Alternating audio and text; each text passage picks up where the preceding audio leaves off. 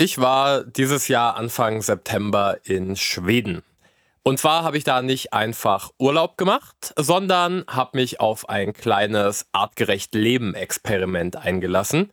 Was ich da genau gemacht habe, wie es alles ablief und was das Resultat war, erfahrt ihr heute in der nächsten Folge von Artgerecht Leben, dein Podcast, um natürlich gesund und fit zu werden. Dieser Podcast dient der Unterhaltung und natürlich der Wissensvermittlung. Bitte fangt nicht an, eigenständig Medikationen abzusetzen, anzupassen oder in bestehende Therapiepläne einzugreifen. Wenn ihr Maßnahmen aus diesem Podcast umsetzen wollt, besprecht sie bitte mit eurem behandelnden Therapeuten. Herzlich willkommen bei Artgerecht Leben. Heute begrüße ich euch hier, David, mal wieder aus meinem wunderschönen Tonstudio. Ich habe Flo bei mir und äh, wir sind an einer Folge angekommen, auf die ich mich riesig freue, weil Flo ein Experiment gestartet hat, äh, wo ich einfach tausend Fragen dazu habe, das ich sehr gerne verfolgt habe auf Instagram und ähm, ich auch meinen Hut ziehe vor ihm, weil ich es echt eine coole Sache finde, was er da gemacht hat. Ich glaube, wir starten auch gleich los. Ich hoffe, ihr habt davon auch schon was mitgekriegt und seid auch jetzt so gespannt wie ich. Und ich schieß einfach mal los. Ich sag, Flo, wie bist du eigentlich auf die Idee gekommen?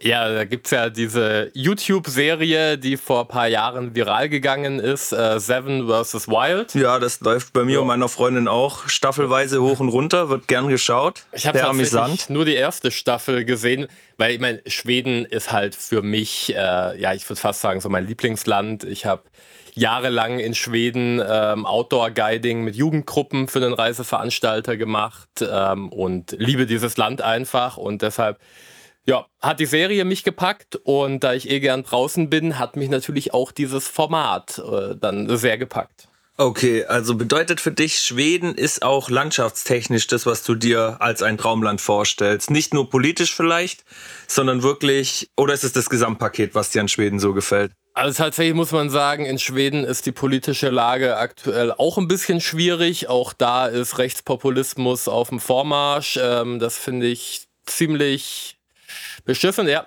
Muss man einfach mal so sagen. Auch in Schweden ja, gibt es da große sagen. Probleme. Ähm, es läuft in Schweden gesellschaftlich in meinen Augen allerdings auch vieles besser. Und was für mich einfach so der Pull-Faktor für Schweden ist, ist die Natur und der Umgang der Gesellschaft mit der Natur. Und in Schweden gibt es das sogenannte Allemannsräten, das auf Deutsch Jedermannsrecht bedeutet. Das ist nicht irgendwie schriftlich festgehalten, sondern das ist ein Gesellschaftsrecht und da hält sich jeder automatisch dran. Und das bedeutet einfach, dass jeder Mensch die Natur zu Erholungs- und Genusszwecken nutzen darf, aber der Natur gegenüber auch eine hohe Verantwortung hat, was den Schutz äh, angeht. Und Gut das so. feiere ich einfach total an Schweden. Also es bedeutet, man äh, dürfte jetzt auf einem Acker, blöd gesagt, um das mit unseren Verhältnissen zu vergleichen, einfach zelten. Das dürfte dir keiner verbieten. Theoretisch. Ja, genau. Also äh, tatsächlich fast alles Land äh, ist Privatbesitz da. Aber es gibt eben dieses, wie gesagt, ungeschriebene Gesetz, dass äh, man sich außerhalb von Sicht und Hörweite ähm, auch ein Camp bauen darf für eine Nacht. Also wichtig ist, nicht mit großen Gruppen. Also als ich da mit den Jugendgruppen unterwegs war, da haben wir dann auch immer so eingerichtete Lagerplätze mit den Kanus angefahren. Aber wenn du jetzt äh, oder man mal mit zwei, drei Personen da eine längere Tour macht, man darf, was in Deutschland ja verboten ist, man darf im Wald überall sich ein kleines Camp aufbauen. Und wenn nicht gerade Feuerverbot herrscht aufgrund von Waldbrandgefahr, dann darf man sich da auch überall ein Lagerfeuer machen und natürlich auch sowas wie Beeren sammeln, Pilze sammeln, natürlich wieder unter Naturschutzaspekten. Ja, natürlich, aber da müssen wir sowieso drauf achten, unsere Erde geht schlecht genug. Ähm, dann ist gerade gut, wenn wir darauf achten und ich hoffe auch alle, die uns hier zuhören, achten da genauso wie wir drauf. Ähm, ja, Schweden hört sich sehr interessant an. Für mich jetzt nicht immer ähm, Urlaubsziel Nummer eins. War auch ehrlicherweise gesagt noch in keinem skandinavischen Land oben. Also das nördlichste, was ich war, war Usedom in Polen. Ähm, da war ich noch nicht. Ja, das war so das nördlichste, was ich jetzt hier von war. Wäre jetzt nicht mein Urlaubsziel Nummer eins, hat mich aber natürlich jetzt schon auch angefixt, dadurch, dass man halt dann doch mit dem Auto hinkommt. Die Natur, was ich jetzt in deinen Videos schon gesehen habe, doch schon echt sehr ja, hat was, gut ja. aussieht. Es hat auf jeden Fall was. Ja, natürlich gibt's da auch Nachteile, was, auf was wir später noch drauf zukommen, was ich in deinen Videos ja jetzt schon gesehen habe. Ähm, das werden wir alles besprechen. Da sage ich mal ähm, Stichwort Peaks Peaks. genau. Ähm, ja, ansonsten, ja, ich finde auch, also ich kann, habe mich jetzt da gerade ein bisschen verloren in dem, was du erzählt hast, weil hört sich schon echt gut an. Was auch mein Aspekt ja immer ist, was das Elternsein angeht, ist Schweden auch richtig cool aufgestellt mit der Elternzeit für Vater und Frau, also für die Gleichberechtigung und wie man die einteilen kann, finde ich auch richtig gut. Und auch das Bildungssystem, also in, ich glaube, in allen skandinavischen Ländern zählen Lehrer mit zur wichtigsten und gesellschaftlich anerkanntesten Berufsgruppe was ja schon einiges aussagt. Äh, bei uns hat man manchmal den Eindruck, Lehrer sind die Fußabtreter der Gesellschaft. Da hackt die Politik rum, da hacken die Eltern drauf rum. Und, und dann wir Kinder Schüler. machen sie, wir machen sie noch verrückt, ja genau, also als wir noch Schüler waren. ja, ja. Ich, ich, stimmt, wir waren auch nicht immer die. Ja, immer Kinder äh, können eben auch böse sein, aber das ja. ist heute nicht das Thema. ähm, ja, wir kommen mal zurück. Ich weiß noch gar nicht, wie ich anfangen soll. Ähm, ich glaube, als allererstes würde mich jetzt mal interessieren. Einfach, du hast dir ja gewisse eigene Regeln aufgestellt. Ich glaube, deine Regeln waren, du darfst sieben Gegenstände mitnehmen äh, in die genau. Wildnis. Ja. Und dann erzähl doch einfach mal den Leuten, was du dir da rausgesucht hast für Gegenstände. Ja, also auch da ist halt angelehnt an diese YouTube-Serie, ähm, also die Klamotten, die ich am Körper trage, beziehungsweise, also es war relativ warm, als ich los bin. Ich hatte dann noch äh, eine Daunenjacke und eine Regenjacke dabei, ähm, sowas wie Erste Hilfe, Kit, Kamera-Equipment und so zählt da natürlich auch nicht zu. Ähm, aber meine sieben, ich sage es mal, Outdoor-Equipment-Gegenstände. Ich hatte natürlich einen Schlafsack dabei, auch einen äh, eher dicken Daunenschlafsack. Sehr äh, wichtig, würde ich nicht ja. missen wollen. Wobei ich tatsächlich sagen muss, ich weiß nicht, ob Daune so die beste Idee war, weil Daune immer das Problem hat, wenn es äh, feucht wird, dann hält sie nicht mehr so warm und äh, morgens war es relativ feucht und dann habe ich auch mal gefroren. Ähm, aber ich habe halt nur zwei Daunenschlafsäcke, von daher ja, hatte ich da keine Alternative. Dann hatte ich ein Moskitonetz dabei, also so eins zum Aufhängen, ähm, dass man sich dann über seinen Schlafplatz drüber hängen kann. Mhm. Dann hatte ich ein Messer, dabei, so ein Mora-Messer, tatsächlich auch, ähm, Mora ist eine Stadt in Schweden, die sind relativ berühmt äh, für ihre Messer. Ein relativ einfaches, günstiges mit feststehender Klinge, die aber sehr robust sind. Dann hatte ich, ähm, da muss man, kann man streiten, ob das ein Gegenstand ist oder mehrere. Ich wollte ursprünglich einfach nur eine Blechtasse mitnehmen. Ich wusste aber, es könnte gegebenenfalls ähm, schwierig sein mit Feuer machen und wenn halt ein Feuerverbot ist und ich nur eine Blechtasse dabei habe, dann funktioniert das nicht. Und ich habe mir erst ein paar Wochen vorher so einen kleinen ja, wie so ein Kocher gekauft. Das sind so verschiedene. Oh ja, den habe ich gesehen in deinem äh, Video. Wie so Blechtassen, die man ineinander stülpt. Das hat halt den Vorteil, du musst nicht auf dem Waldboden ein Feuer machen, sondern machst es wie in so einer kleinen Blechschale, hast dann noch einen Kamineffekt und kannst da wirklich mit so kleinen Hölzern, Tannenzapfen etc. dir mal schnell einen halben Liter Wasser abkochen. Ich glaube, das richtige Wort dafür ist einfach effektiv praktisch. Ja, genau. Weil mit echt wenig, ich habe es ja gesehen, du hast da ein paar Ästchen reingestopft, bisschen ja. Rinde hast du angezündet und das Feuer hat gebrannt, dann feuerst genau. du da genau. vielleicht einmal nach und hast abgekochtes Wasser. Ja. Bombe das Ding. Also, ja, ja. doch, äh, habe ich echt gefeiert. Ähm, Warte, jetzt muss ich aufpassen, dass ich den Überblick nicht verliere. Schnur hatte ich noch dabei. Eigentlich wollte ich halt so eine schön robuste Paracord äh, mitnehmen, wie man es im Outdoor-Bereich halt verwendet. Ähm, weil dieses ganze nach Schweden hochfahren dann so abrupt und schnell ging, ähm, habe ich es nicht mehr geschafft, mir noch eine zu kaufen und hatte keine mehr daheim. Dann habe ich mir tatsächlich einfach äh, so, ich glaube, 40 Meter Paketband gekauft und das mitgenommen. So, jetzt, äh, jetzt habe ich tatsächlich den Überblick verloren. Warte, was? Also, wir hatten noch? den Schlafsack, wir hatten das Moskitonetz, ja. wir hatten den Messer, Kocher, Kocher, das Messer, Messer, Schnur. Schnur, Paracord, also kein Paracord wegen Orga, aber eigentlich Paracord gedacht. Genau, genau, und jetzt genau. haben wir noch zwei Sachen, die noch fehlen. Dann als sechsten, ja doch, beim sechsten Gegenstand sind wir, ähm, hatte ich einen Tarp dabei. Also Tarp ist der Outdoor-Begriff einfach für eine Plane, die ich mir halt als Regenschutz dann äh, gespannt habe über mein Lager.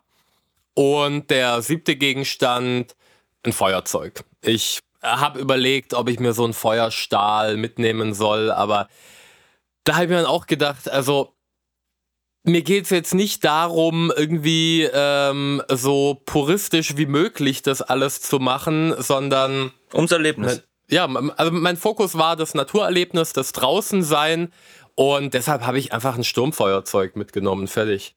Ja, sehr gut. Also wir hatten mal ähm, ein Junggesellenabschied war das. Da sind wir zwei Tage weggegangen. Muss ja jetzt nicht tiefer reingehen. Der erste Tag war auf jeden Fall auch so ein bisschen Outdoor-Zelten, bevor wir dann in die Stadt sind zum Feiern am zweiten Tag. Und am ersten Tag hatte der, hatte der, äh, ja, das war auch nachher noch ein Problem, weil ein paar haben vergessen, mehr oder weniger, dass wir danach noch ähm, in, nach Stuttgart in die Stadt gehen und mhm. hatten dann eben diese Anglerklamotten an und dann sind wir in den reservierten Club, wo wir eigentlich schon alles vorreserviert und bezahlt hatten und mit Limo hingefahren sind, nicht reingekommen, weil die natürlich aussahen wie ein paar Angler. Ja, das Geil. war dann ein bisschen blöd, aber egal. Äh, ich habe Gott sei Dank dran gedacht, ein schwarzes T-Shirt und eine Jeanshose mitzunehmen und ein paar Schuhe, die noch was gleich sehen, dass ich weiß, ich komme in den Club rein.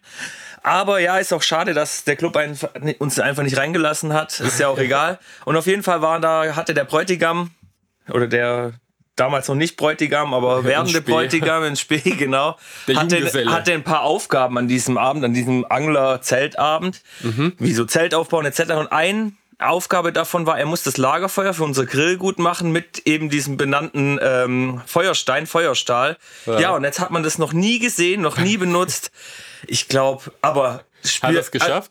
Er hat es geschafft, tatsächlich, okay, weil wir es natürlich falsch gemacht haben. Wir haben uns danach erst Videos angeguckt, wie es richtig geht. Also, und wir haben dann alle probiert. Wir wollten ihn dann, nachdem er wirklich über eine Stunde das probiert hat und schon geschwitzt hat, wollten wir natürlich sagen, okay, komm, wir probieren es auch. Und wir waren alle gleich dumm. Also jetzt nicht, dass er der Idiot war, der nicht wusste, wie es geht. Und er hat es dann aber angekriegt, aber natürlich nicht richtig. Er hat dann einfach richtig Gas gegeben, mhm. bestimmt zehn Minuten lang nur reingefeuert und irgendwann ist es angegangen und geboostet. Na, er war komplett durchgeschwitzt. Er war fertig, er hatte keinen Bock mehr. Er hasst uns bis heute wegen dieser Sache. Auch Klar, am nächsten Challenge. Morgen haben wir es dann mal richtig gemacht, so wie wir auf uns YouTube das Video angeguckt und dann ist das cool, aber das muss man halt dann wirklich schon kennen. Du brauchst, also bei einem Feuerstahl brauchst du vor allem einen guten Zunder. Das ist das A und O, dass wenn du da ein paar Funken machst, dass die eben direkt auf ein gutes Zunderbett fallen, genau. dass du direkt weitermachen kannst. Und das hatten und, wir so nicht. Da ja. war Papier und so und das hat alles nicht so nee, funktioniert. Und äh, so rückblickend bin ich auch froh, dass ich so gemacht habe, weil, ähm, also kleiner Spoiler-Alarm, wenn ihr die Videos dann anschaut, dann seht ihr es. Äh, ich habe mein Feuer selbst mit Sturmfeuerzeug nicht beim ersten Versuch anbekommen, weil ich halt keinen vernünftigen Zunder hatte. Genau, deshalb ähm, ist eine schöne Spielerei, äh, finde ich auch cool, gerade wenn man mit Kindern draußen ist oder so. Da habe ich das auch schon häufiger gemacht und denen gezeigt und die dann machen lassen. Aber ja, ich habe ein Feuerzeug genommen. Genau. So, bevor wir jetzt genau detailliert auf deinen Trip äh, zugehen, würde ich mich mal, würde mich mal interessieren und vielleicht interessiert es ja auch die Leute, die uns gerade zuhören. Ähm, bevor du den Schritt gemacht hast, hast du dich ja bestimmt an ein, zwei Stellen informiert. Kannst du da irgendwie eine Empfehlung oder einfach auch allgemein gesprochen rausgeben, welche Lektüre oder welche Websites oder was dir da eigentlich am meisten Inspiration und vielleicht auch ein bisschen Wissen mitgegeben hat, dass du einfach nicht äh, oder bist du einfach drauf los? Also ich muss wie ich schon gesagt habe, ich habe das schon eine Weile gemacht. Also ich habe äh, im Studium äh, hatte ich verschiedene Outdoor-Module. Das heißt, da habe ich äh, viel gelernt. Ich habe das aber tatsächlich schon immer gemacht. Also ich war schon als Kind gerne draußen im Wald und habe Feuer gemacht. Ich habe als Betreuer bei Freizeit, bei so Waldfreizeiten gearbeitet. Ähm, ich hatte ja also schon in meiner Jugend tatsächlich weniger, aber als Kind mehr und dann im Studium hat es eben auch wieder angefangen, habe ich mich einfach damit viel beschäftigt. Ähm, also war das auch ein Teil vom Studium? Ja, also ein kleiner Teil, aber also ich habe ja Sportwissenschaften studiert und bei mir waren schon auch ein paar Module in Richtung Outdoor-Sport. Und die kann man sich und für sich selber dann halt erweitern, wenn das einem Spaß macht. Genau. Muss man ja, ja, Aber man hat mal was gehört ja. im Studium davon. Und dann habe ich halt, ähm, bevor ich das das erste Mal für den Reiseveranstalter mit den Jugendgruppen gemacht habe, hatten wir da eine kleine Ausbildung äh, von einem externen Anbieter.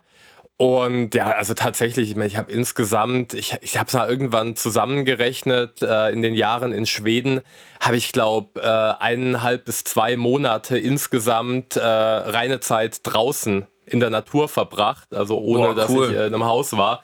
Also waren meistens so vier, fünf Tage die wir draußen waren, aber dann halt alle paar Tage mit einer neuen Gruppe und das läppert sich dann schon. Und inzwischen äh, bilde ich auch die Outdoor Guides für diesen Reiseveranstalter aus, also gebe denen dann das alles weiter. Von daher muss ich jetzt sagen, ich habe mich nicht besonders gut und konkret vorbereitet. Vielleicht hätte ich mich äh, um ein, zwei Sachen mal informieren sollen im Vorfeld. Ähm, da kommen wir nachher noch mal zu. Aber es war eine relativ spontane Aktion, weil ich eigentlich gedacht habe, ich schaff's dieses Jahr gar nicht mehr. Ich wollte eigentlich in der Woche einen Kumpel in Portugal besuchen. Der war dann aber zufälligerweise in der Woche gerade in Deutschland. Und dann habe ich das so gemacht, dann bin ich spontan kurz nach Schweden hochgefahren und auf dem Rückweg habe ich äh, den dann noch in Köln besucht und so quasi zwei Fliegen mit einer Klappe geschlagen. Gut, also in dem Fall äh, kannst du da nichts speziell aussprechen. Du bist da einfach erfahren, weil es irgendwie zu dir gehört. Und ansonsten findet man ja heutzutage gerade durch das With Seven vs. Wild und wie die alle heißen sowieso alles. Genau, auf YouTube gibt es die Formate und ja, cool. Ja gut, dann fangen wir doch mal an. Also du hast beschlossen, du willst da hinfahren. Dann hast du dich in dein Auto gesetzt, bist 1200 Kilometer gefahren? 1600 Kilometer. 1600 Kilometer von Süddeutschland nach Schweden gefahren. Bist mit der Fähre vielleicht noch ein Stück gefahren oder so? Nee, tatsächlich. Willst du äh, irgendwas zum Auto Trip erzählen oder weil du hast da auch in deiner Story was Witziges dazu gesagt mit deinem Trip, dass es, dass du gut durchgekommen bist, aber man sollte es dir nicht nachmachen unbedingt. Ja, also es war schon wild. Ähm, ich meine, wie ich gerade erzählt habe, ich hatte nicht so viel Zeit und habe ja auch schon von vornherein gesagt, ich mache nicht sieben Tage, damit ich da halt noch einen Abstecher in Köln machen kann, sondern hatte nur fünf Tage vor. Bedeutet, ich hatte äh, quasi nicht so viel Zeit zum Hoch- und Runterfahren und habe die 1600 Kilometer dann mehr oder weniger am Stück gemacht. Also bin da in, ich glaube, 22 Stunden habe ich äh, für jede Fahrt gebraucht. Das wäre mein Tod. Aber da kommen wir, also kann ich direkt ein paar Sachen zu sagen. Da habe ich dann halt Biohacking angewendet. Also, ich sag mal wirklich so Leistungsoptimierung, verschiedene Tools angewendet, wie ich meinen Körper da äh, durchprügel. Heißt Ohne einen Unfall zu bauen. Ja, heißt jetzt nicht. Und du hast in deinem Tesla empfehle. keinen Autopilot. ja, das hat vielleicht auch ein bisschen mit reingespielt. Ähm, also natürlich, ich, ich, musste alle zwei bis drei Stunden äh, eine kurze Ladepause machen. Und das ist was, was ich halt auch generell bei langen Autofahrten empfehle. Nicht länger als drei Stunden am Stück fahren und dann rausgehen, atmen, bewegen, vielleicht ein paar Mobility-Übungen machen. Ähm, ich habe zwischendrin dann immer wieder so kleine Non-Sleep Deep Rest-Episoden gemacht, ähm, wo wir hier ja auch nochmal eine Anleitung aufnehmen, dass ihr auch für euch daheim oder eben auf einer längeren Autofahrt in der Pause dann bitte ähm, da dieses Non-Sleep Deep Rest Protokoll durchgehen könnt. Ich sage immer, das ist äh, wie so ein kleiner Power Nap fürs Nervensystem. Ich habe auch ein, zwei Powernaps gemacht, aber ansonsten muss ich auch sagen, und es ist jetzt äh, nicht gesundheitlich gut, sondern das war in dem Fall dann funktionell. Ich habe mich mit Koffein und äh, auch mit Nikotin dann konzentriert und wach gehalten. Also ähm, Nikotin denken alle immer sofort, äh, Rauchen das gefährlichste und ungesündeste, was man tun kann. Ähm, ja, klar, ist auch absolut richtig reines Nikotin in Form von so einem Kaugummi oder so einem Pflaster macht auf jeden Fall abhängig, ist nicht gesund, aber kann für einen Moment zur Konzentrationssteigerung genutzt werden und kann dich wach halten. Genauso wie Koffein auch. Also Koffein in hohen Dosen äh, ist eigentlich auch alles andere als gesund. Und für viele Menschen, selbst in geringen Dosen aus gesundheitlicher Sicht, ist eher ein bisschen schwierig. Aber, und das sage ich ja auch in diesem Podcast immer wieder, es geht einfach oft um Kompromisse. Und für mich war es wichtig, das durchzuziehen. Und deshalb habe ich halt dafür gesorgt, dass mein Körper und mein Gehirn es schaffen, mich da sicher ans Ziel zu bringen. Und ähm, natürlich äh, habe ich auch, also immer wenn ich müde geworden bin, dann habe ich gehalten und dann habe ich mich kurz bewegt, dann habe ich frische Luft äh, geatmet ähm, oder halt einen Powernap gemacht. Wie gesagt, also das soll jetzt hier keine Anleitung sein, wie ihr möglichst lange wach bleiben könnt und Auto fahren könnt. Aber falls es mal äh, vermeintlich nicht anders geht, gibt es da Möglichkeiten, wie man äh, den Körper dadurch bekommt. Ja, den Tipp hätte ich brauchen können. Ich bin diese Woche auch Donnerstagmorgen nach Köln hoch, Freitagmorgen von Köln zurück, zurück alleine, hoch, Gott sei Dank noch zu zweit. Waren auch fünfeinhalb Stunden Fahrt. Ich bin jeweils ah ja. sehr gut durchgekommen. Das sind 500 aber trotzdem, ich habe die Pausen gebraucht und gerade das Non-Sleep Deep Rest hätte mir so gut getan. Das habe ich heute erfahren. Ich kenne es auch schon länger, nur nicht unter dem Namen. Für mich war das eine Art von Meditation, sage ich jetzt mal. Gibt es auch unter dem Namen Yoga Nidra. Das ist dann so die alte Genau, und Tradition. ich muss sagen, das ist auf jeden Fall sehr entspannt. Also ich sitze hier gerade echt gut entspannt, weil ich hatte gerade eine, bevor wir die Folge hier aufgezeichnet hatten und hat gut getan. Ich ja. glaube, ich wirke nicht müde. Sehr gut. Ja gut, dann bist du oben angekommen. Dann hast du, bist du noch nicht direkt in die Wildnis. Dann hast du dich erstmal ausgeschlafen. Nein. Ah, okay, dann bist Wie gesagt, straffer Zeitplan. Ich, straffer Zeitplan. Ich bin da morgens äh, in Skagersbrunn angekommen, äh, also so heißt der Ort. Und Wo befindet es sich grob auf der Landkarte der Ort? Ich sage mal zwischen den beiden großen Seen. Zwischen den also beiden die, großen Die kennt Seen. man vielleicht, oder wer sie nicht kennt, schaut einfach mal auf irgendeine Karte. Wenn man sich Schweden anschaut, sieht man da zwei riesengroße Seen. Und ungefähr dazwischen ist ein kleinerer See, der Skagern. Und da war eben früher immer dieses Jugendcamp ähm, und okay. den Inhaber oder jetzt leider ehemaligen Inhaber von der Anlage kenne ich einfach sehr gut. Ich meine, ich war da jahrelang äh, sehr viel Zeit. Mhm. Und der lebt da immer noch und der war auch so meine Kontakt- und Notfallperson, weil der auch ein Boot hat und der wäre im Zweifelsfall relativ schnell und einfach an die Stelle gekommen, wo, oder in die Ecke gekommen, wo ich dann äh, vorhatte. Also nach ein bisschen Sicherheit hast du dann schon geschacht. Das ja, auf jeden Fall. Okay, also, gut. Du bist nicht komplett alleine mal in die Wildnis und wenn mich nein, morgen nein. ein Schwein halb tot äh, macht oder ein Elch, was da wahrscheinlich wahrscheinlicher noch ist. Äh, tatsächlich wurde einen Monat vorher da ein Bär gesehen in der Gegend. oh, ja, okay. Aber ja, also die kommen nicht. Äh, also da, nee, da also Tiere sind Gedanken so schlau, gemacht. die kriegen so viel früher mit. Ja. Das sind dann nur nur ja, Zufälle, ja. warum es dann zur Begegnung kommt, weil du kannst dem Tier sowieso nur zufällig begegnen. Genau. Aber das Tier ist eigentlich schon, das, das hat es schon entschieden, früher, wenn ihr euch seht oder ja. nicht. Ja, genau. Ja, aber trotzdem, also wichtig ist äh, halt bei sowas, das nicht äh, jetzt einfach zu machen, ohne jemanden zu informieren, ohne sich vorzubereiten, sondern ähm, da bei mir wusste jemand mehr oder weniger, wo ich bin, äh, wo genau ich dann war, wusste ich ja selber nicht, äh, also mhm. erst dann im Nachhinein. Aber ich wusste, ich gehe an diesen Fluss und wenn der mit dem Boot den Fluss entlang gefahren wäre, hätte er dich früher oder später wäre, gefunden. Hätte er mich gefunden, ja. Genau, okay, also gesagt, eine kleine wann, Absicherung. Wann ich spätestens zurück sein will. Und ich hatte ja auch mein Handy für Notfälle dabei. Ich habe es ja. halt ausgeschaltet, weil ein Ding oder ein Punkt, was ich halt erfahren wollte, erleben wollte, war wirklich auch mal mehrere Tage weg von diesem Kontakt mit anderen Menschen. Also wirklich mal komplett mhm. alleine sein. Aber ja, dieses äh, Sicherheit äh, im Hinterkopf, ich habe ein ausgeschaltetes Handy dabei das finde ich dann schon auch wichtig und empfehlenswert. Ja, ist auch überhaupt gar kein Fehler und auch nicht verwerflich. Und äh, warum das Handy ausgeschaltet bestimmt auch cool war, weil das ist sowas, das vermisse ich manchmal, einfach nicht mehr wissen, wie viel Uhr es ist.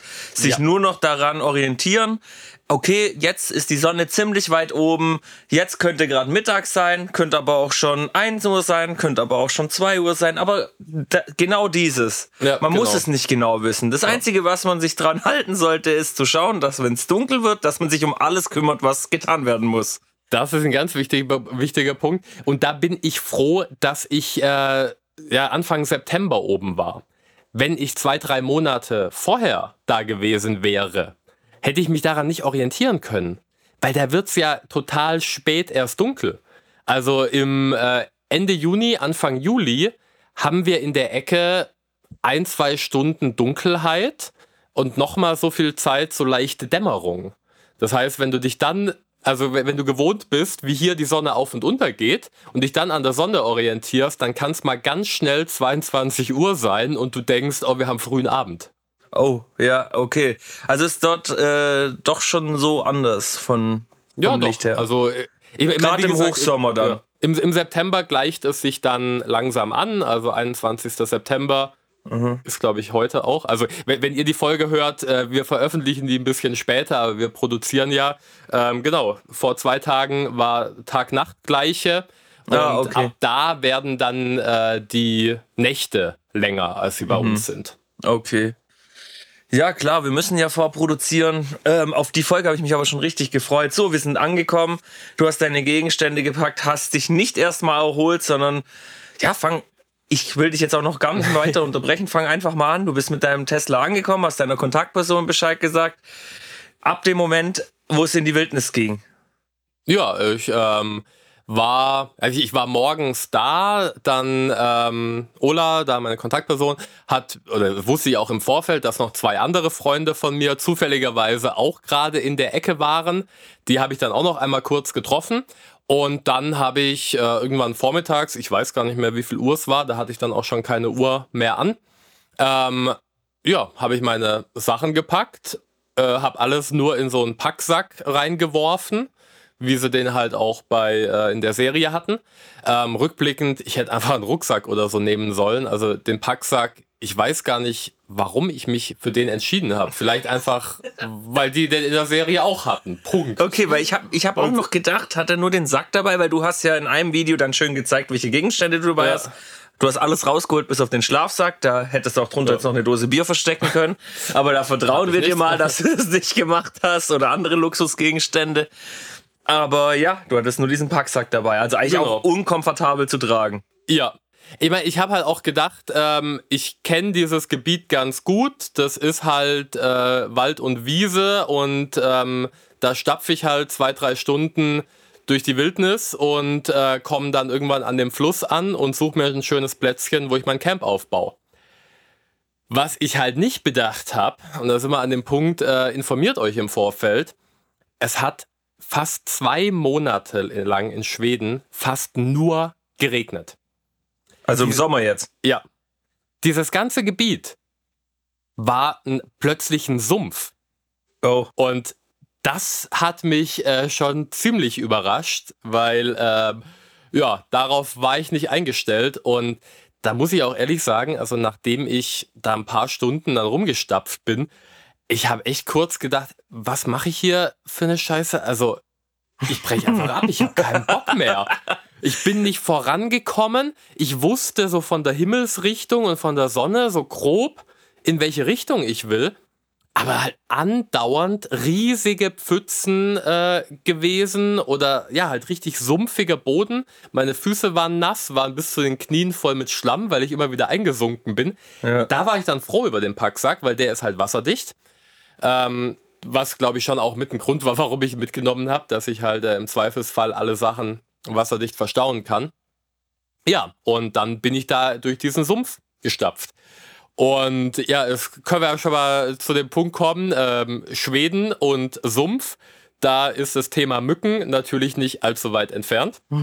Und das war halt auch da schon wild. Ich habe da natürlich auch schön angefangen zu schwitzen, weil es war, wie gesagt, auf einmal knackig warm. Also nachdem es zwei Monate geregnet hat in Schweden, war es plötzlich seit drei Tagen nochmal äh, spätsommerlich. Und was hattest du so? Was denkst du? 25 Grad, 30 Grad? Nee, das nicht. Also ich würde mal sagen, so um die 20 Grad. Ah, okay.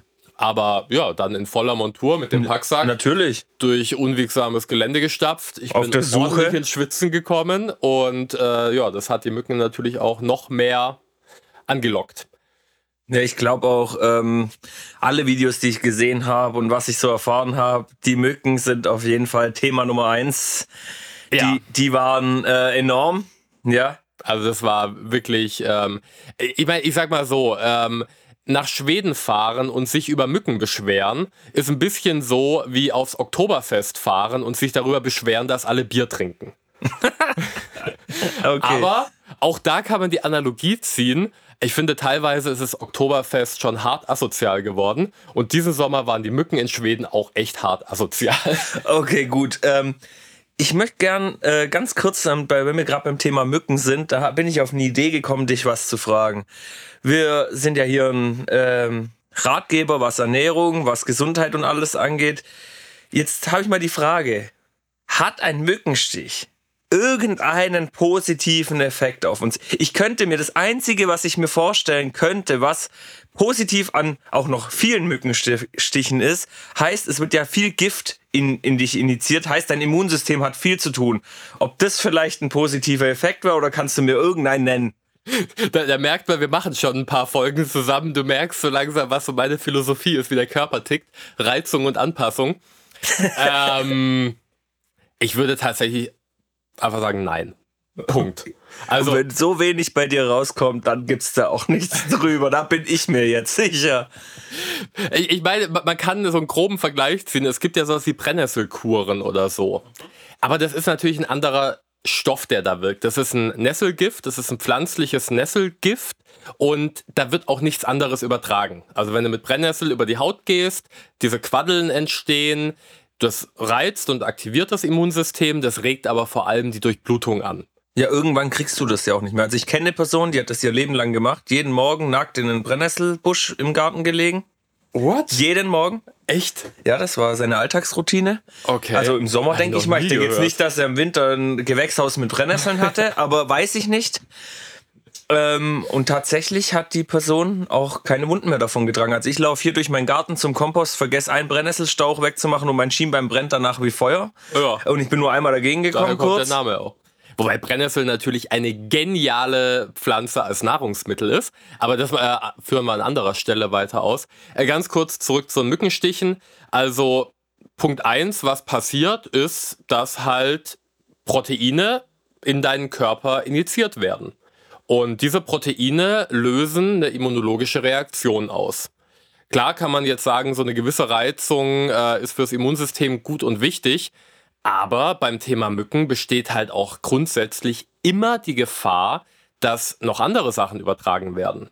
Also ich meine. Also es ist wie bei einer Zecke auch, oder wie? Ja. Dass richtige Krankheiten übertragen werden können von Mücken. Absolut. Also ich mein, Malaria ist das beste Beispiel, was äh, übertragen wird über äh, Moskitobisse. Ähm, okay. Dann gibt es ja, das Riesenproblem, dass sich in Europa die Tigermücke immer weiter und immer nördlicher ausbreitet. Und da ist es so, also in Regionen, in denen die schon länger lebt, da haben sich die Immunsysteme der Menschen an dieses Gift der Tigermücke gewöhnt.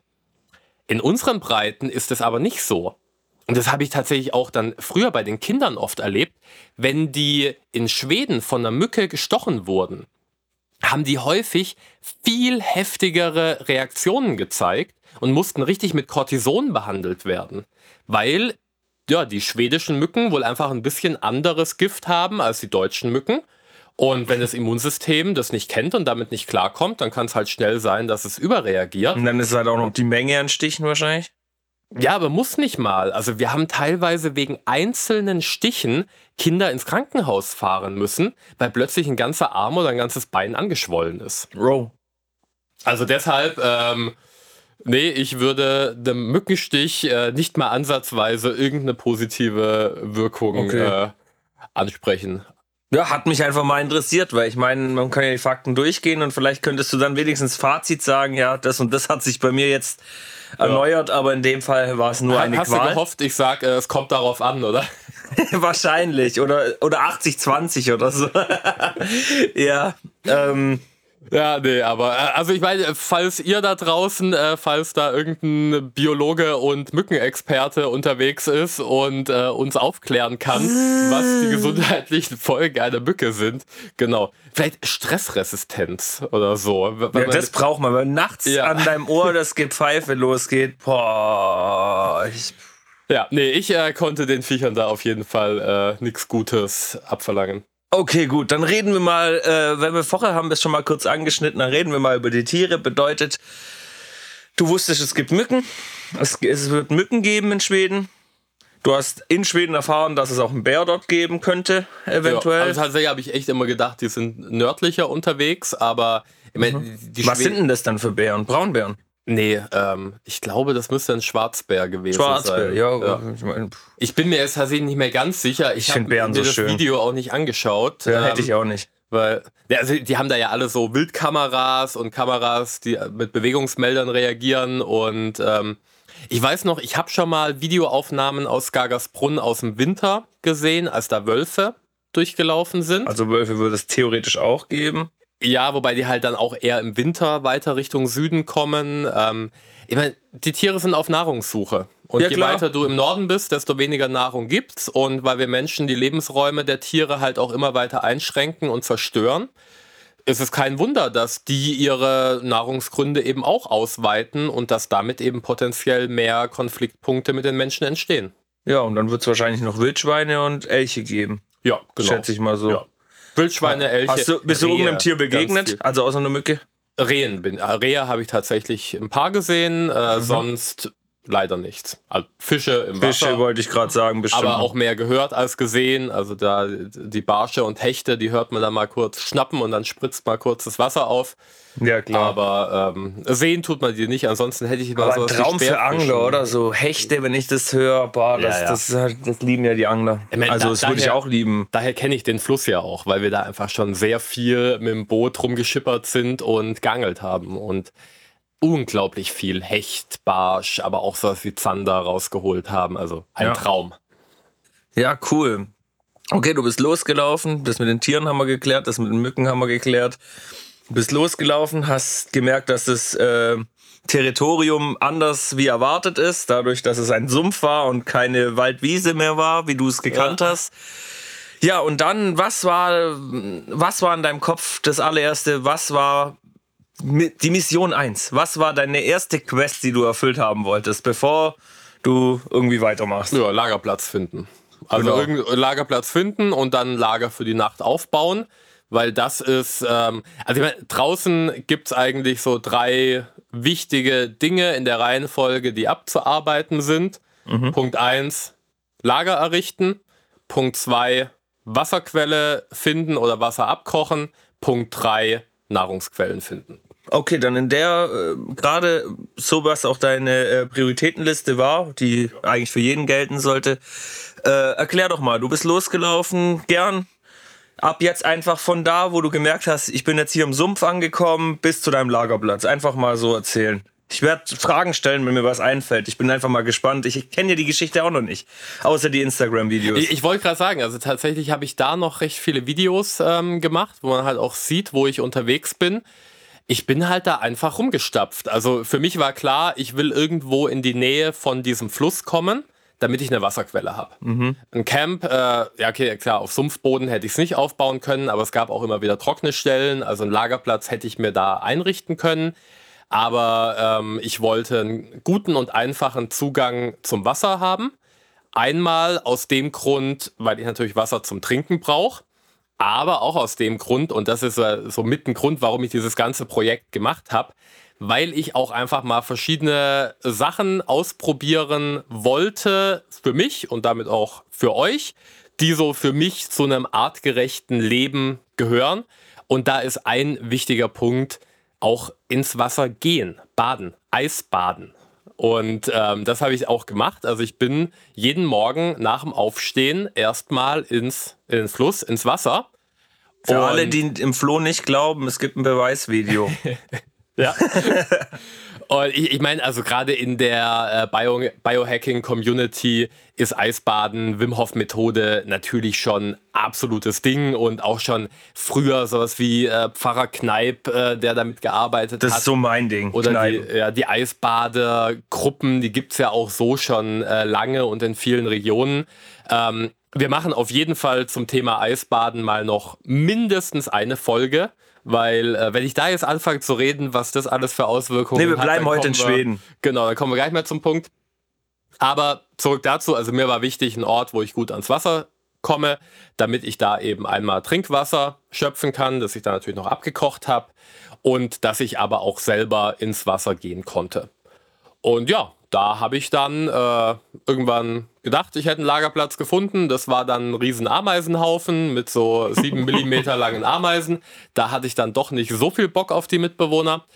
Ähm, und zum Glück war dann nicht allzu weit davon entfernt, habe ich dann halt ein schönes Eckchen gefunden mit ebenem Boden, mit ein paar Bäumen außenrum, wo ich dann meine Plane und mein Moskitonetz aufspannen konnte. Und ja, glücklicherweise, das war wirklich ein richtiger Zufall, ich hatte echt ein, wie ein kleines Feld mit Pfifferlingen direkt neben meinem Camp. Also ich, ich konnte mich zwei Tage lang von Pfifferlingen ernähren, die drei Meter von meinem Schlafplatz weggewachsen sind. Achso, da musstest du rein theoretisch nicht mal sammeln gehen. Ja. Aber wenn wir jetzt gerade äh, bei dem ersten Thema von der Nahrung angekommen sind, bei den Pilzen, da habe ich jetzt echt mal eine Frage dazu. Also ich habe ja deine Videos verfolgt, habe mich auch gefreut für jedes, wo da rausgekommen ist, war immer spannend zu sehen.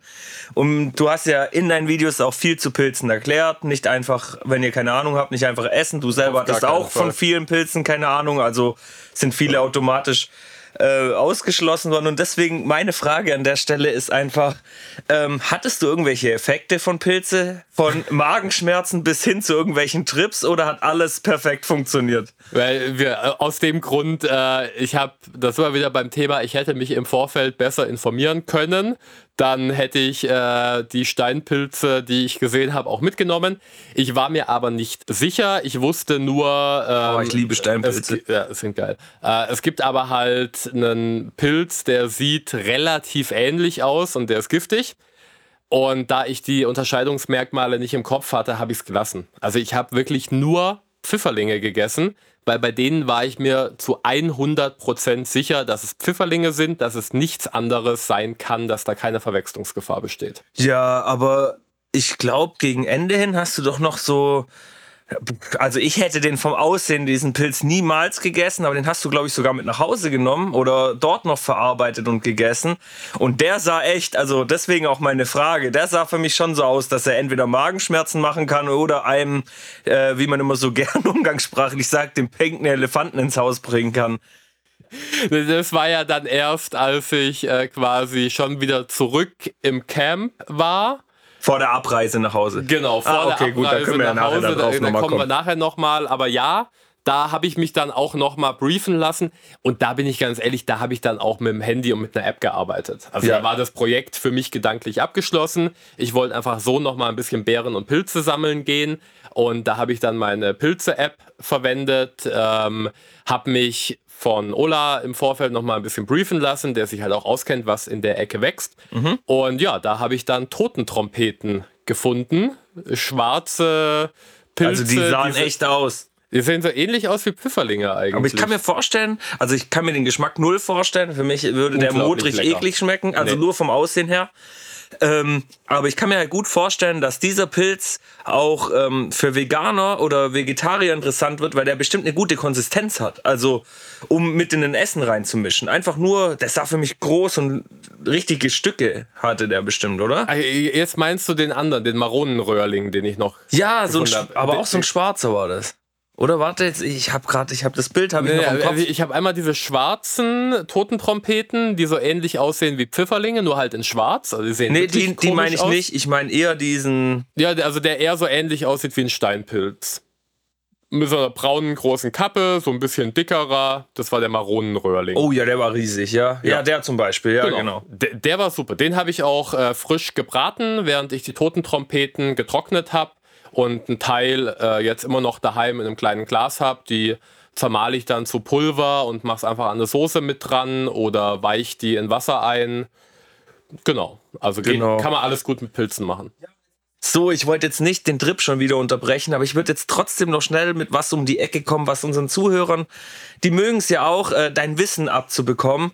Und du hast einfach ein Video rausgebracht auf Instagram, wo du ausführlich was über Bären erzählt hast. Und ich fand das so interessant und ich habe mir eigentlich gedacht, es ist nicht fehl am Platz, wenn du das heute hier grob mal nochmal wiederholst. Für alle anderen können sie auf Instagram dann nachschauen, aber einfach kurz gesagt mit der Farbe von den Beeren, der Unterschied zwischen, ich nenne es jetzt industriellen Beeren, die man im Supermarkt kauft und selber gepflückten Beeren.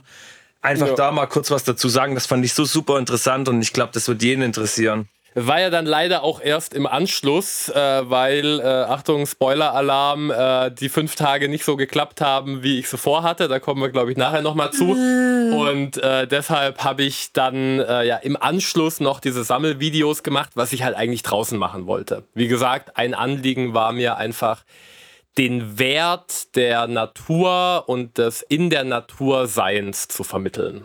Und das finde ich so unglaublich wichtig. Und das, was du es angesprochen hast, ähm, Schweden ist bekannt für Blaubeeren und Preiselbeeren und da habe ich natürlich auch einige gesammelt.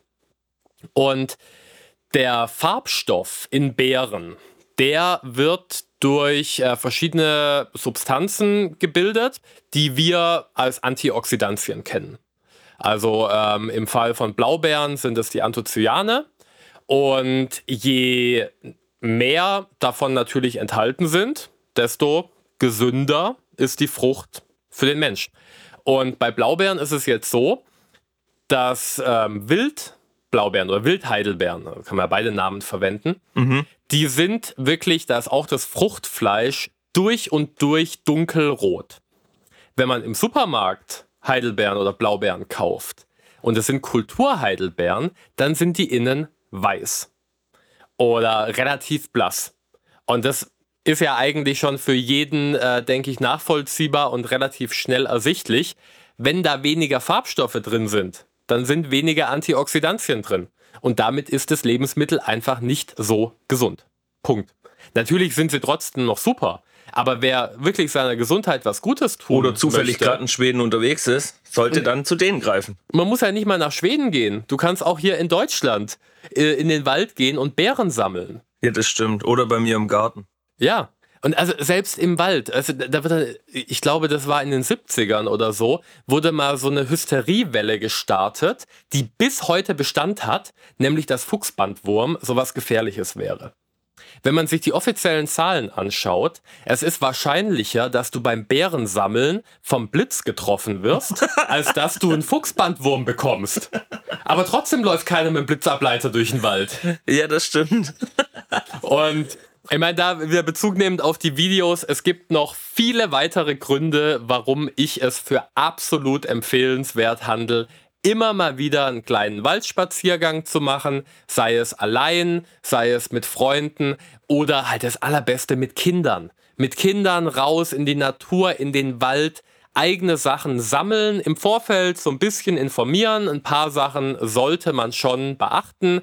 Ähm, jetzt vielleicht nicht gerade die Brombeeren äh, auf 10 cm Höhe direkt am Wegesrand sammeln. Da ist die Wahrscheinlichkeit, dass irgendein Hund oder auch ein Mensch drüber gepinkelt hat, dann doch ein bisschen höher. Aber wenn man sich so ein bisschen ins Gestrüpp schlägt und ich sag mal so ab einer Höhe von 30, 40 Zentimetern anfängt zu sammeln, dann go for it. Kräuter, Beeren, Pilze, Würde ich auch Nüsse. sagen, auf jeden es Fall. Es gibt so viel geiles Zeug in der Natur. Und das Beste, es ist nicht nur gratis, sondern in den meisten Fällen auch noch viel, viel gesünder als die Varianten, die ihr im Supermarkt kaufen könnt.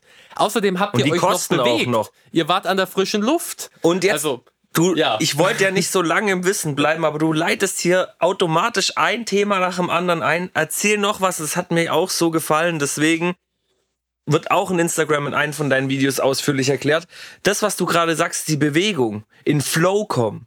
Dazu Ja. kannst du auch noch was erzählen. Erzähl das mal. Das finde ich echt gut. Das ist für mich äh, so mit das Schönste und Wichtigste im Leben überhaupt. Ähm, kennt wahrscheinlich jeder, vielleicht nicht unter dem Begriff. Flow-Gefühl ist einfach, wenn man im Moment in der Tätigkeit, in der aktuellen Aufgabe so aufgeht, dass keinerlei mentale Kapazitäten mehr für irgendwas anderes frei sind.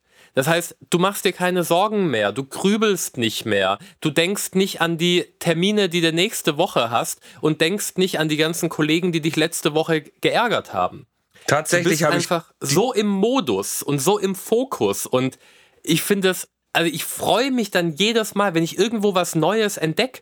Und bis ich was Neues entdeckt habe, bin ich hoch konzentriert. Ich suche den Boden ab, aber ohne dass es sich anstrengend anfühlt. Ja, und man, man will auch nicht aufhören. Man Ja. wird richtig süchtig danach. Das ist total schlimm. Also ich kenne das vom Äpfel aufsammeln, vom Kastanie, äh, Kastanien, Walnüsse sammeln. Ich kenne das von meinem Vater seiner ähm, Auffahrt im Garten das Unkraut rauszujäten. Wenn ich da einmal Lust dazu habe und ich fange da an, dann will Ja. ich jede Ritze sauber haben von Unkraut und dann denke ich über nichts nach. Ich mache das einfach und danach fühle ich mich auch noch gut. Das ist besser, als wäre ich auf dem Sofa gelegen.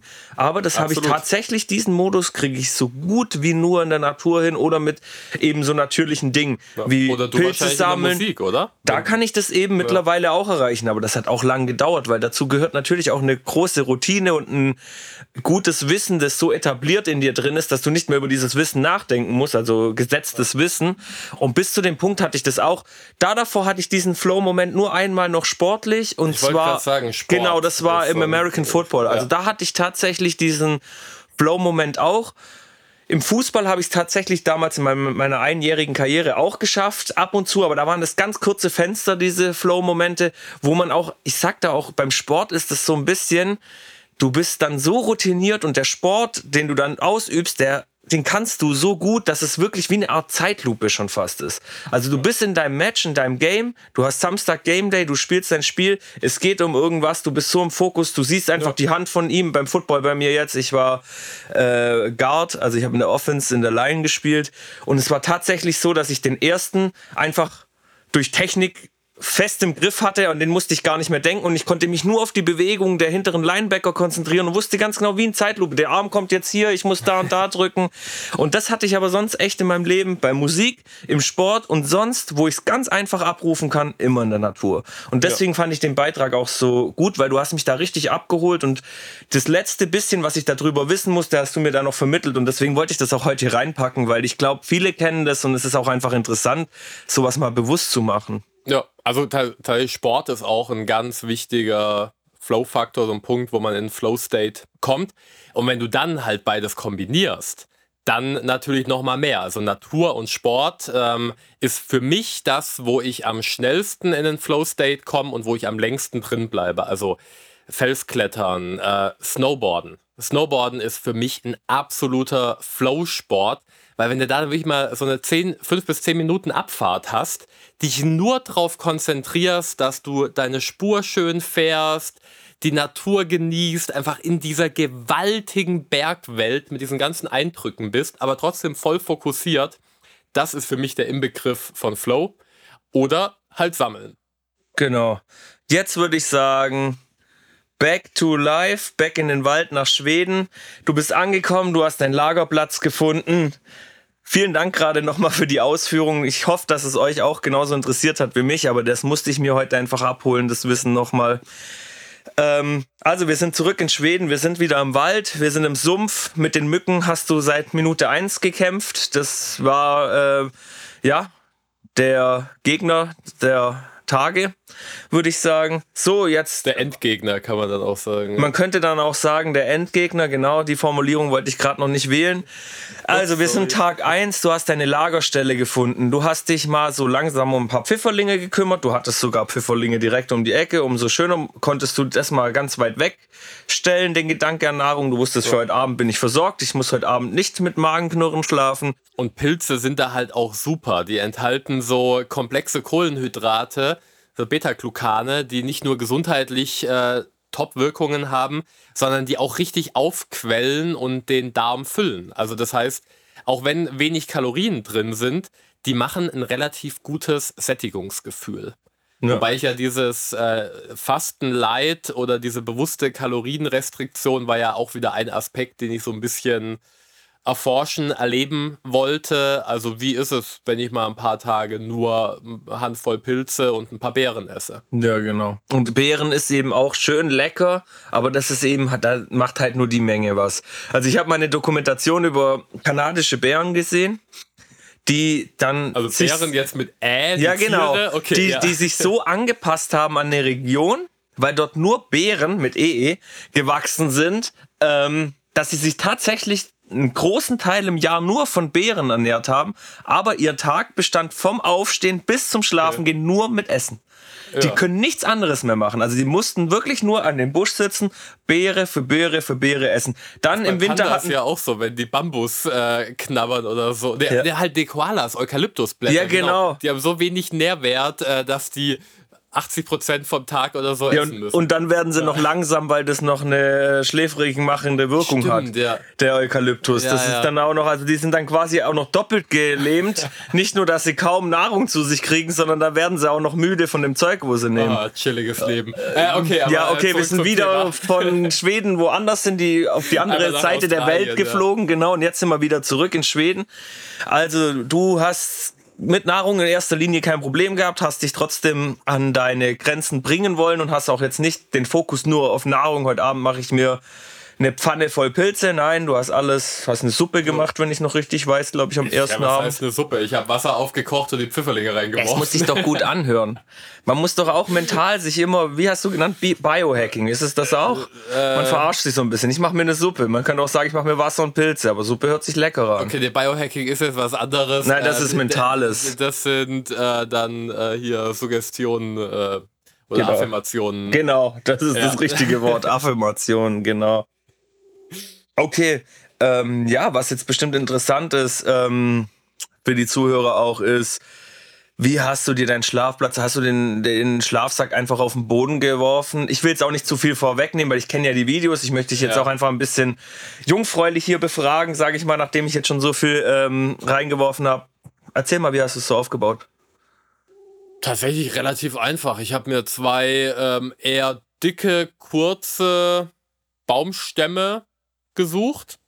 Hab dann mir so. Wichtig immer nur Totholz, oder? Ja, ja, Also Ja, Holz, ich- das schon am Boden liegt, Ja, das ja. du nicht ich, gefällt ich hab hast. keinen Baum äh, umgelegt oder Genau. so. Wäre mit meinem kleinen Messer auch relativ schwierig gewesen. Wieso. Zeit hättest du doch gehabt? Ja, okay, das stimmt. Nee, tatsächlich hatte ich gar nicht so viel Zeit. Irgendwie ist die Zeit verflogen. Also kommen wir, wenn wir gleich zum zweiten Tag kommen, da war ich ja den ganzen Tag unterwegs. Also die Zeit ist vorbeigeflogen wie nix. Ähm, nee, aber also zurück zum Bett. Ja, ich habe quasi, ich sag mal so mit gut zwei Meter Abstand zwei dicke Balken auf den Boden gelegt. Wie Schienen? Ja, hab dann äh, mir so, was war das so, also da lag halt ganz viel, hatte ich Glück, äh, so relativ gerade Äste, dünne Baumstämme, wie auch immer, rum. Da muss irgendein Sturm durchgegangen sein oder so und hat da einiges umgenommen. Ja, bei zwei Monate Regen.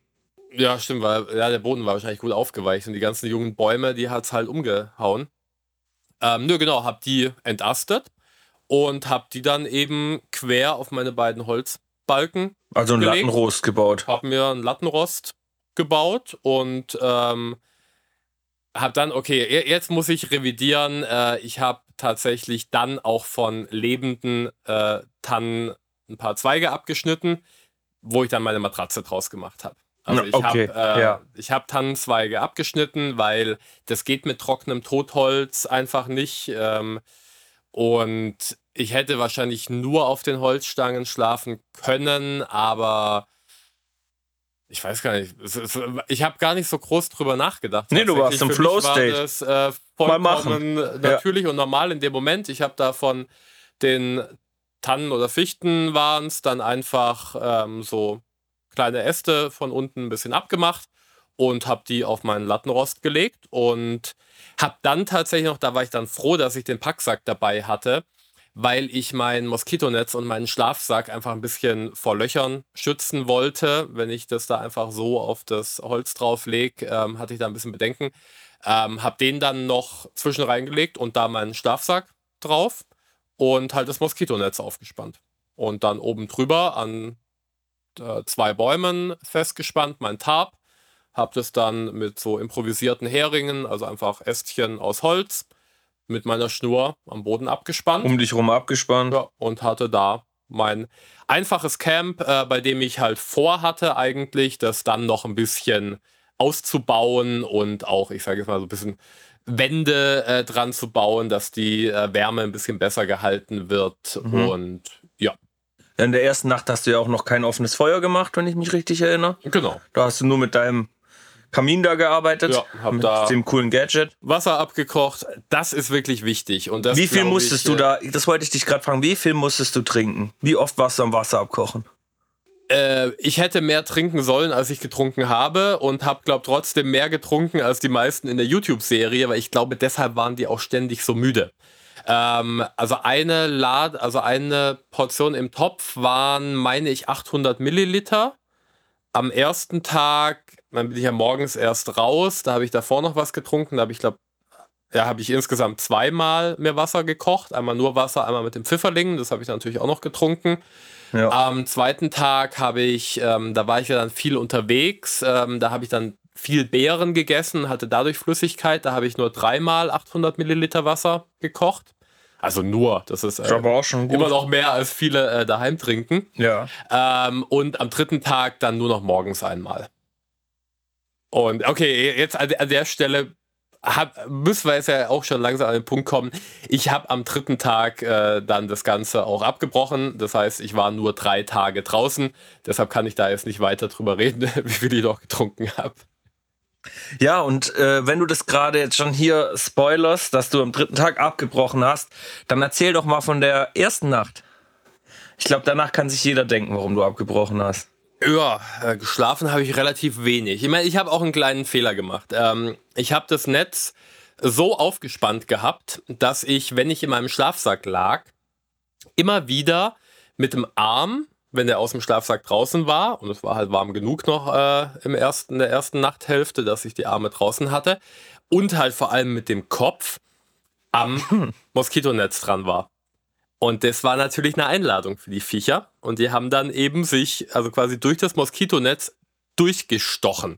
Sie sind nicht durchgekommen, aber der Stachel war dann klein genug, um. Genau, dass sie da durchstechen oh. konnten. Und ich war halt so müde, dass ich wie so, wie so dämmerig war und keinen Bock hatte, nochmal aufzustehen, weil da war es dann doch ein bisschen frisch und vor allem auch feucht. Da wollte ich dann nicht mehr aus dem Schlafsack raus.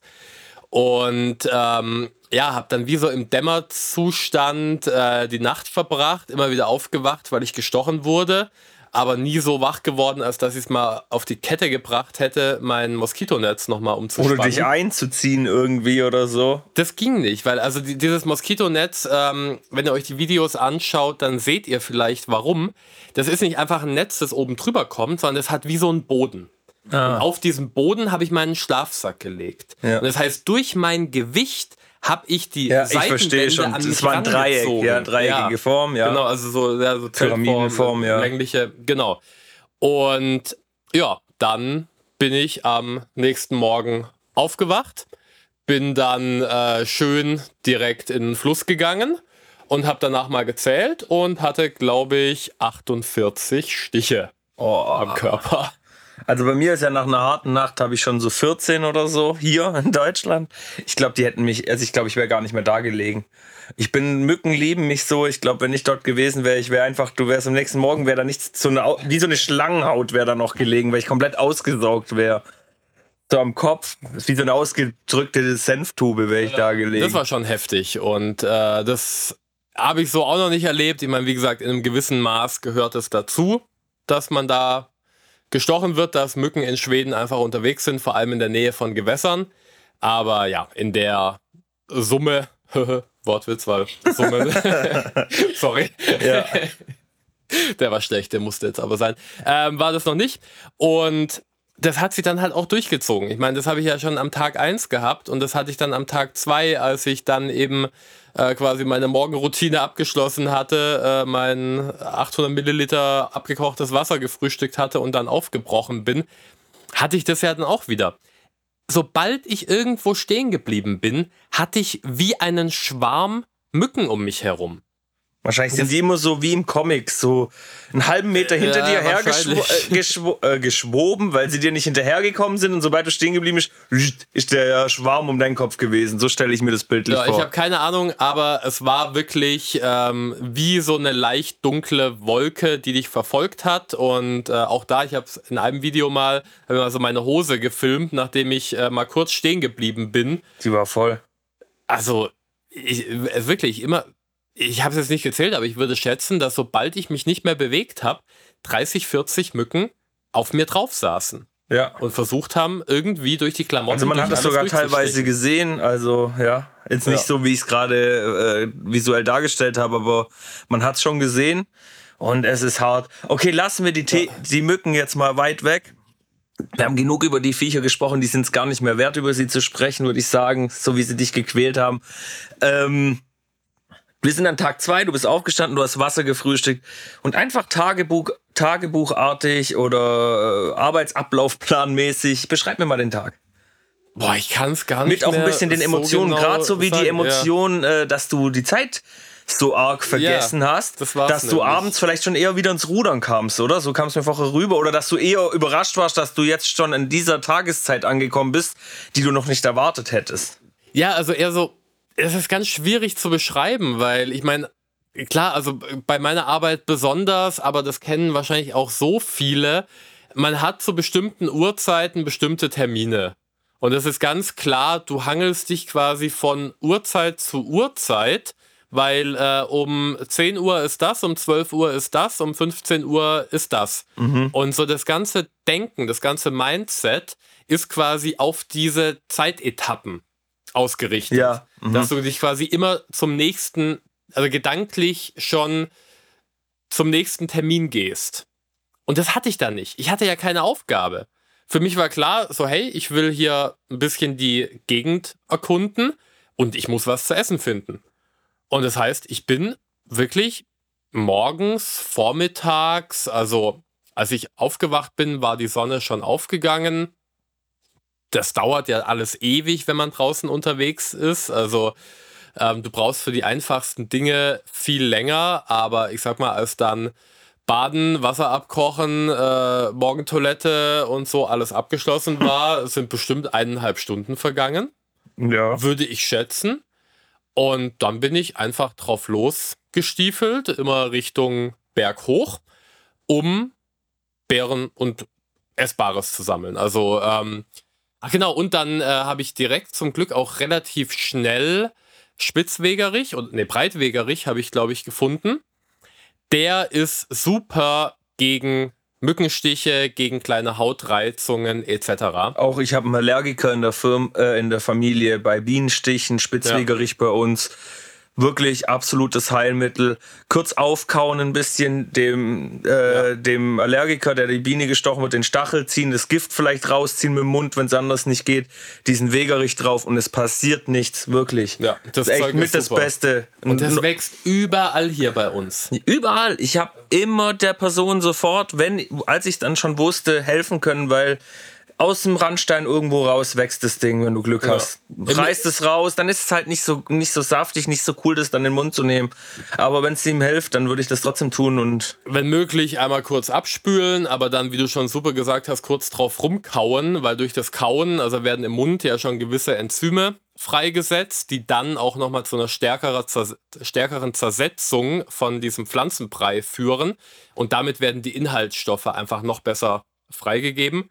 Und ja, das hat auf jeden Fall was gebracht, aber ich habe dann auch beschlossen, äh, ich fange jetzt nicht an, hier meine 48 Stiche äh, einzureiben, weil ja in der Zeit, in der ich da saß und gesammelt habe. ja, du schon wieder gestochen wurdest. Ah, ich rede schon wieder über die Mücken, die haben echt ein Trauma hinterlassen. Ja. Ähm, nee, dann bin ich einfach äh, weiter spazieren gegangen und dann habe ich äh, blöderweise, äh, was heißt blöderweise? Ich meine, das passiert halt, bin tatsächlich dann auch anderen Menschen begegnet.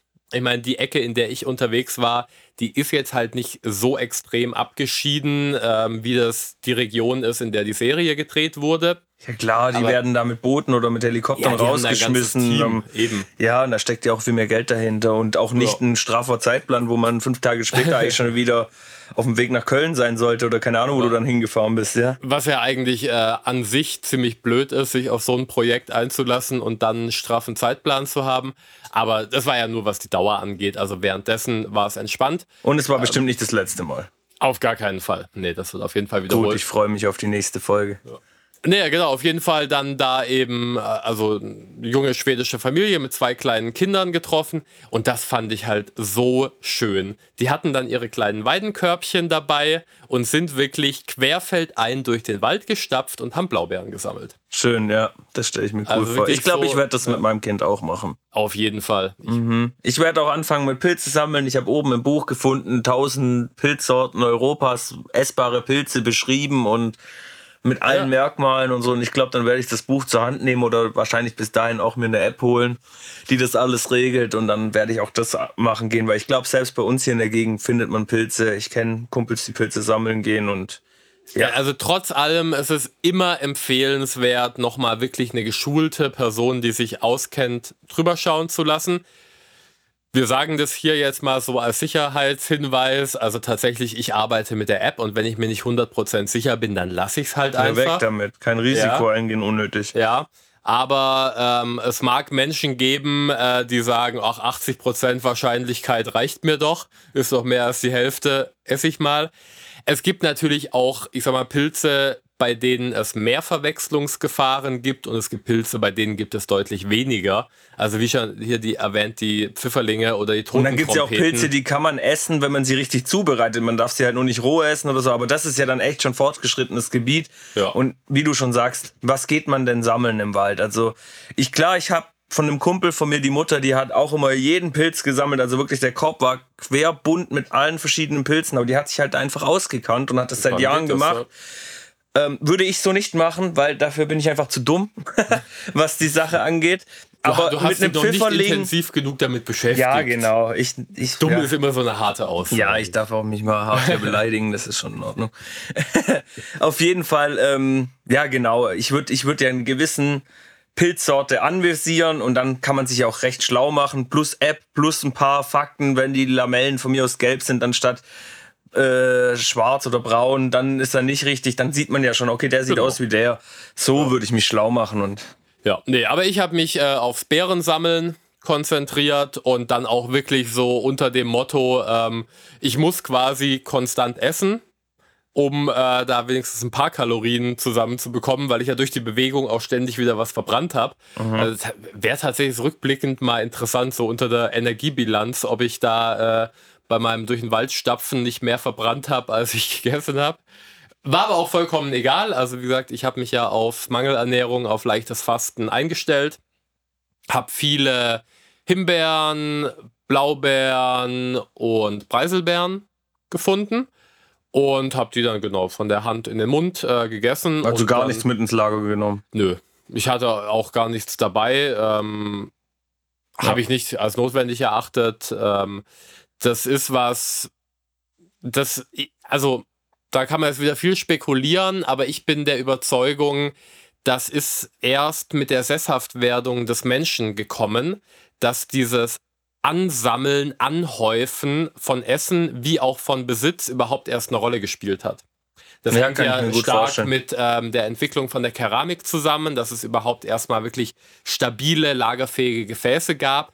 Aber ich bin mir relativ sicher, unsere Vorfahren, und so sieht man es ja auch bei Tieren, ähm, die laufen halt durch die Gegend und wenn sie was Essbares finden, dann wird es gegessen. Ja. Und dieses Mitnehmen, dieses Haben wollen. Das sage ich dann nur bei Jungen meins. so. Wenn die Junge ja. haben, dann ist es dann wieder schon. relevant. Ja. Das war bei uns Menschen dann wahrscheinlich auch so, als die Kinder noch nicht groß genug waren, um sie mitzunehmen.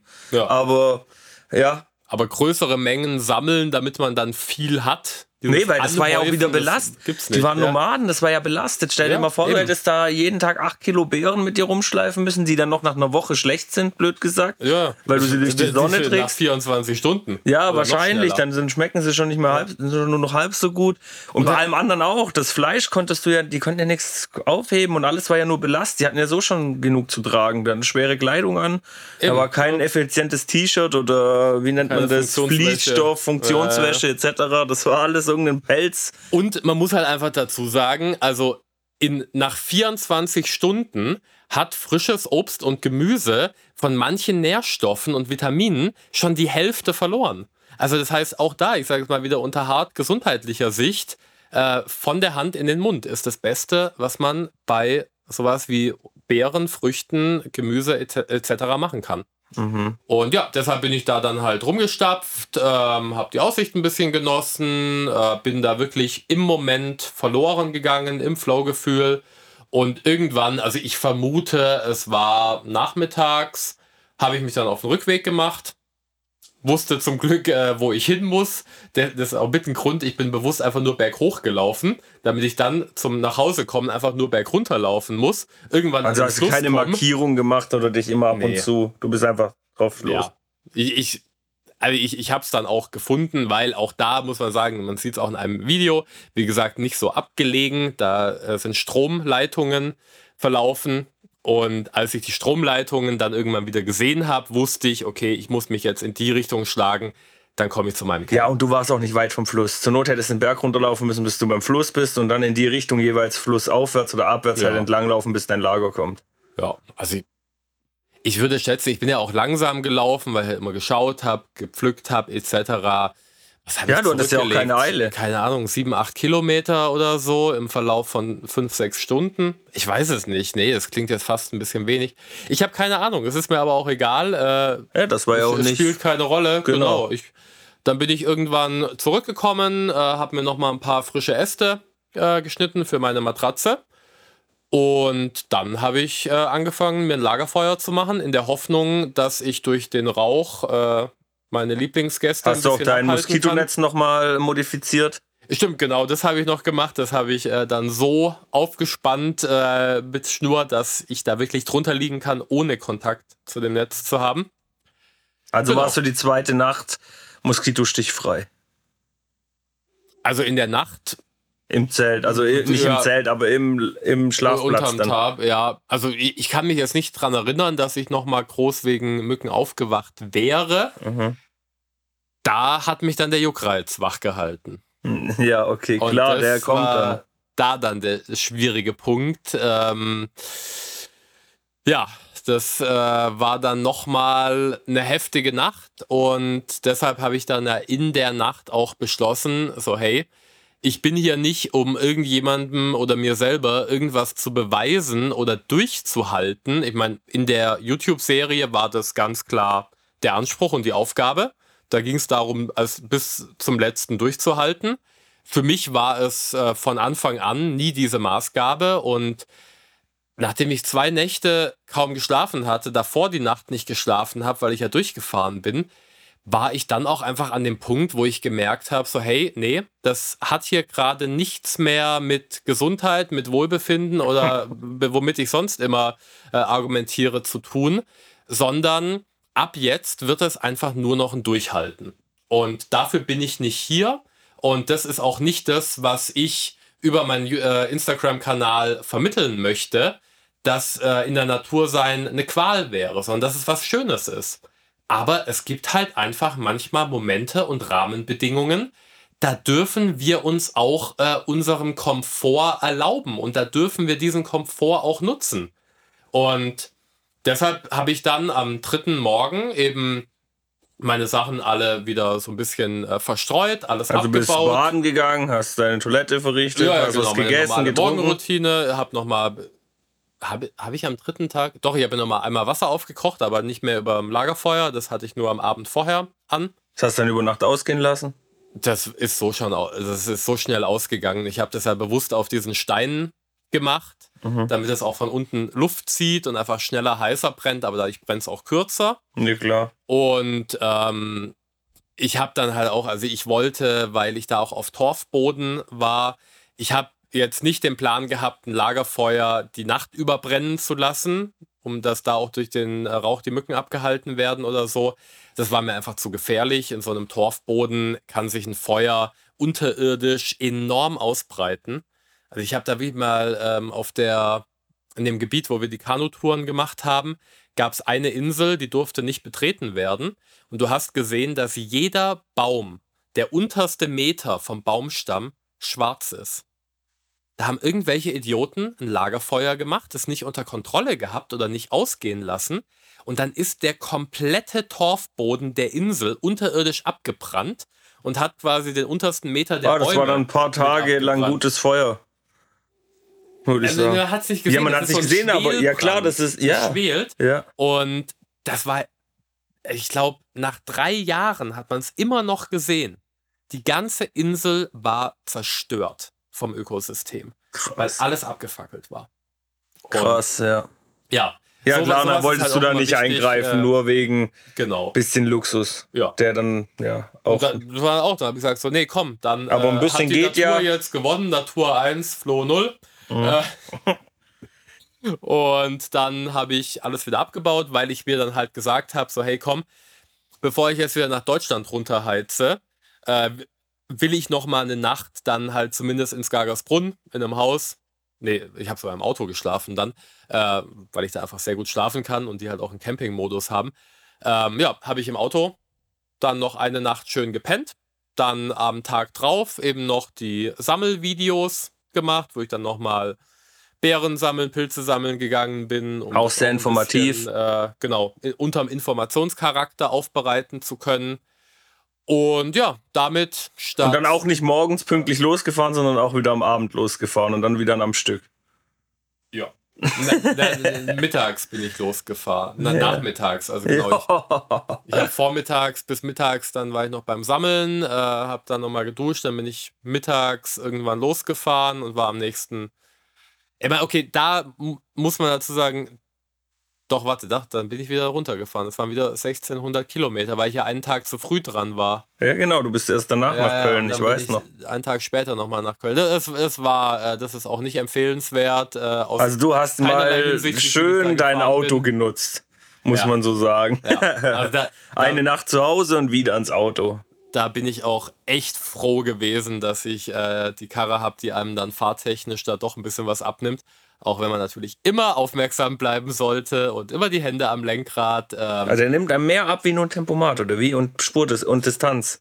Kann er mehr? Ja, der ah, okay. die Spur. Also also Spurhalteassistent, Abstandsassistent äh, und Tempomat. Wenn du auf einer heißt, du stellst zum Beispiel 130 ein, sagst, ich will 100 Meter zum Vorfahr, dann rechnet er automatisch aus. Das kenne ich ja von anderen Autos ja. auch. Und hat noch so einen Spurhalteassistent. Genau. Aber mehr nicht. Ja, also du musst schon noch eine Hand am Lenkrad haben, ja, klar. ansonsten fängt er an zu meckern. Ähm, man könnte aber theoretisch, äh, wenn man keinen Spurwechsel hat und äh, nicht abbiegt oder so, und ich meine, gerade durch Dänemark bin ich halt, glaube ich, 150 Kilometer oder so auf einer Autobahn nachts auf einer Spur gefahren. Und ja, das macht das Auto dann von alleine. Mehr oder weniger. Ja, cool. Ähm, ja, genau. Aber also zurück zum Thema. Ähm, somit waren es statt fünf Tagen nur drei Tage, die ich wirklich draußen war. Das heißt, es war zwar schön, es hat sich mega gelohnt, aber dieses längere Alleinsein und sich mal intensiv mit sich selbst und seinen eigenen Gedanken beschäftigen, das kam leider nicht so auf. Mhm. Und aus dem Grund will ich das auch noch mal in irgendeiner Form länger machen. Vielleicht dann tatsächlich auch irgendwie mit ein bisschen mehr Equipment, äh, um dann wirklich so dieses Alleinsein, diese Erfahrung mehr zu fokussieren und nicht halt diesen ähm, Survival-Gedanken mit möglichst wenig Ausrüstung. Ja, also okay. das kann man dann ja ein bisschen splitten. Genau, ich kann mir da beides super vorstellen. Also ja. hört sich schon auf jeden Fall gut an. Habe ich auf beides auf jeden Fall nochmal Bock. Es hat Aber im Winter hättest du keine Lust oder würdest du es auch im Winter machen? Boah, das ist jetzt eine gute Frage. Ich meine, ich habe es ja angefangen, äh, auch äh, gerade nachdem ich aus Schweden zurückkam und jeden Morgen im Fluss war, äh, habe ich mir jetzt auch eine Eistonne in den Garten gestellt. Äh, auch da wird es auf Insta dann noch, also wenn ihr diese Folge hört, dann wird das Video wahrscheinlich schon auf Instagram sein. Ja. Ähm, ja Eisbaden ist der Shit und das macht dich ja auch so ein bisschen kälteresistenter und härtet dich ab, auf jeden Fall. Das ist nicht der Grund, warum ich es mache. Aber vielleicht ja, also im, im Winter habe ich noch gar nicht so viel Outdoor-Erfahrung, weil ich halt ehrlich gesagt auch echt eine Frostbeule bin oder immer war äh, und dann nie so Bock drauf hatte. Im Winter gibt es keine Mücken.